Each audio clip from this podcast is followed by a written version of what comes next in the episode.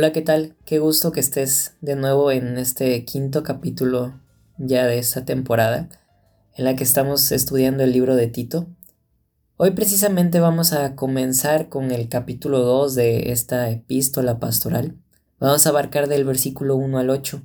Desde una visión general de, de este capítulo, se puede notar que abarca verdades bíblicas en cuanto a las actitudes y acciones que corresponden con la responsabilidad del, del cristiano y en mayor medida con aquellos que están frente al ministerio.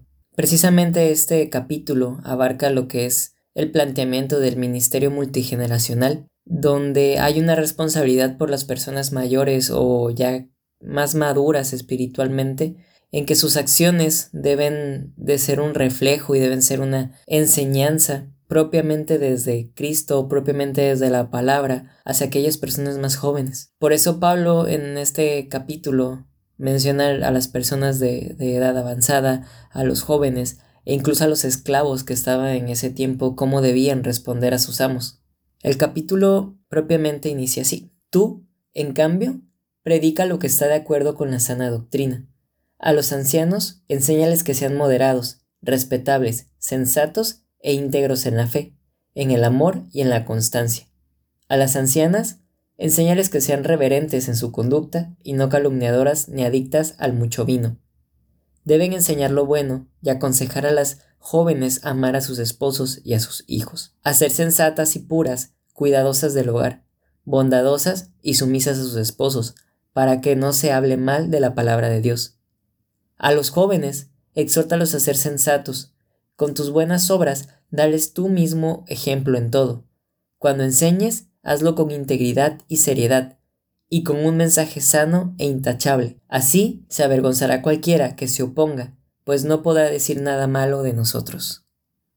Creo que aquí ya se pudo notar este principio o esta idea general que mencionaba hace unos momentos sobre el capítulo 2, pero sí me gustaría ir siendo puntual en ciertos aspectos o ciertas ideas que hay en cada versículo. Recordemos que estamos viendo del versículo 1 al 8 del segundo capítulo de la epístola de Tito. En el primer versículo, Pablo le dice lo siguiente, tú, en cambio, predica lo que está de acuerdo a la sana doctrina.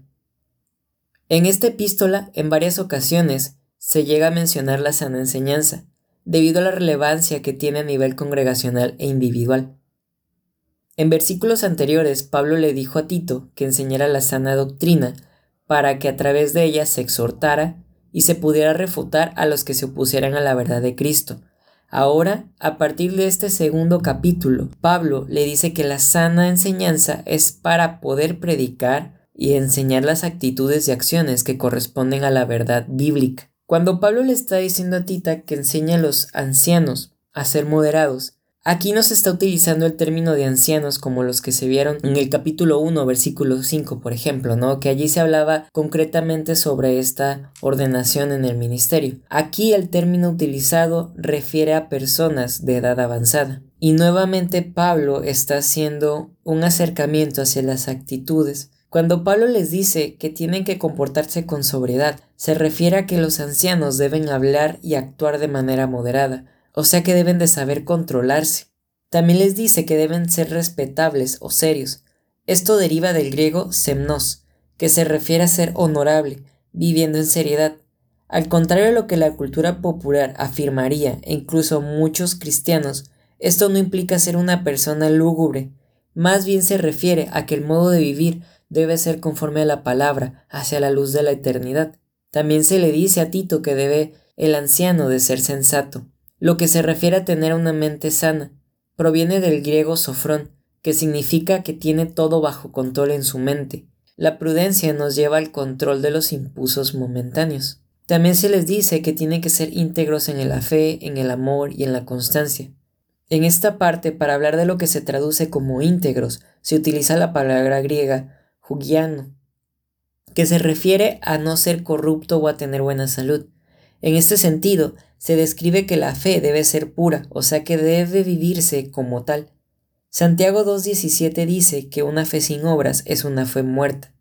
La fe que no es corrupta, da evidencia de que se vive centrado y actuando bajo la esperanza de la salvación. En cuanto al amor y la constancia, estas son actitudes que reflejan el profesar el amor del Padre y de Cristo, siendo y manteniéndose y actuando bajo respeto de los mandatos del Señor. En el versículo 3 se refiere que las ancianas deben ser enseñadas a que sean reverentes en su conducta. En la iglesia primitiva las mujeres tenían una posición respetable y responsable en la congregación. En concreto, aquí se refiere a mujeres que ya no tenían responsabilidad de crear hijos. Al igual que los ancianos, Pablo le dice a Tito que debe enseñárseles a que su vida debe reflejar una reverencia hacia Dios, siendo honorables, sensibles sensatas en una vida espiritual sana. Esto es una conducta reverente que menciona Pablo. También se dice que no deben de ser calumniadoras. Con esto se refiere a que las mujeres no deben divulgar historias que difamen. Las personas regularmente preferimos escuchar y repetir una historia maliciosa antes que una historia que haga pensar a alguien. Calumniar es una marca de necedad en el vivir de las personas. Proverbios 10:18 dice que encubrir el odio te hace mentiroso, difamar a otros te hace necio. Incluso Efesios 4:31 dice que el cristiano debe de librarse de toda calumnia. Y en Santiago 4:11 dice que no debemos hacer la función de jueces, porque si entre los hermanos hay crítica y juicio, realmente se está haciendo sobre el mandato de Dios. ¿Y quiénes somos los hombres para juzgar el juicio de Dios? Esta palabra de juicio o juzgar viene del griego diabolos, que se refiere a un falso acusador. Este adjetivo se utiliza en español para referirse a Satanás como diablo, que en esencia sería el falso acusador o el que acusa. También se dice que no deben ser adictas al mucho vino, y eso también se mencionó sobre los ancianos. Prácticamente se está colocando las mismas condiciones que se le dieron a los ancianos de que no fueran borrachos, que se mantuvieran bajo un dominio propio. Las ancianas deben de enseñar lo bueno, deben mantener un actuar que les permite enseñar todo aquello que se encuentra conforme al agrado de Dios. Pensando en esto regresamos a la pregunta de hace algunas semanas. ¿Cómo puede alguien enseñar sin estar capacitado? Es precisamente la palabra la que enseña, corrige e instruye. Así que tanto hombres como mujeres deben seguir este mandato de enseñar lo bueno. Sin embargo, el abordaje de las ancianas se debe por el papel que ellas juegan en la iglesia. Su deber de enseñar se señala en los versículos posteriores, pero esta enseñanza forma parte del ministerio generacional, en el que las generaciones más jóvenes necesitan ver ejemplos de mujeres y hombres piadosos para emularlas. El versículo 4 ya menciona concretamente cuáles serían algunas de estas enseñanzas que las ancianas darían. El versículo 4 menciona estas responsabilidades y enseñanzas que las ancianas tienen que dar. El 4 dice lo siguiente, y aconsejar a las jóvenes a amar a sus esposos y a sus hijos. En este versículo se encuentra una idea que nos permite ver dos preceptos bíblicos. El primero es que las mujeres mayores deben dar instrucción a las mujeres jóvenes.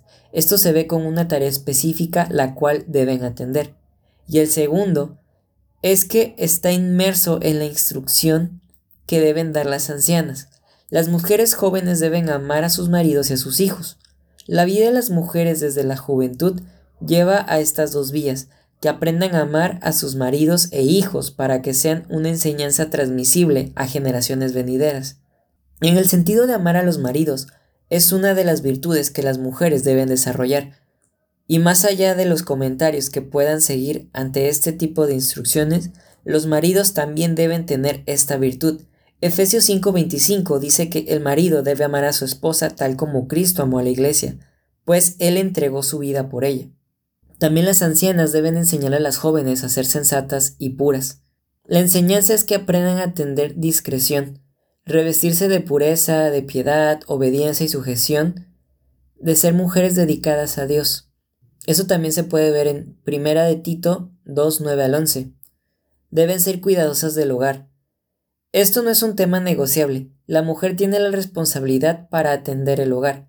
Habla tanto de las responsabilidades domésticas como de las familiares. Esposa es la ayuda idónea para el esposo. También deben ser bondadosas y sumisas a sus esposos para que no se hable mal de la palabra de Dios.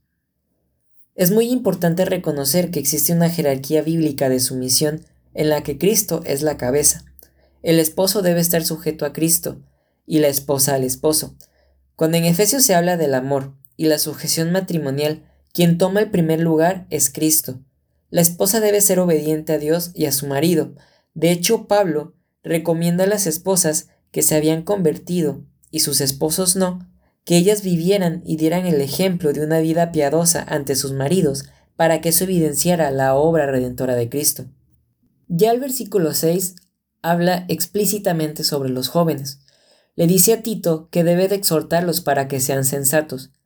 Aquí, al igual que en el versículo anterior, habla de la importancia que tiene el comportamiento de los jóvenes, específicamente de los hombres.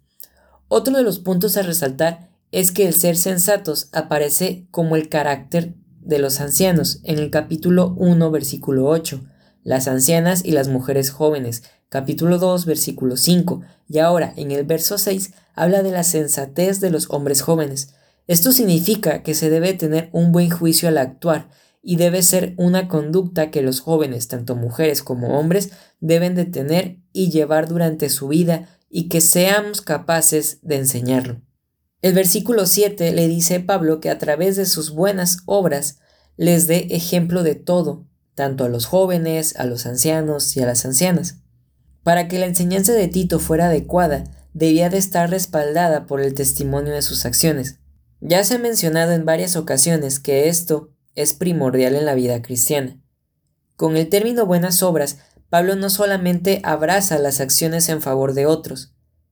Aquí también está siendo muy específico en que todo, o sea que su vida, reflejará una conducta propia de un cristiano. Más adelante dice, cuando enseñes, hazlo con integridad y seriedad. Prácticamente Pablo le está diciendo a Tito, compórtate siguiendo el ejemplo de Cristo, que tu vida refleje a Cristo.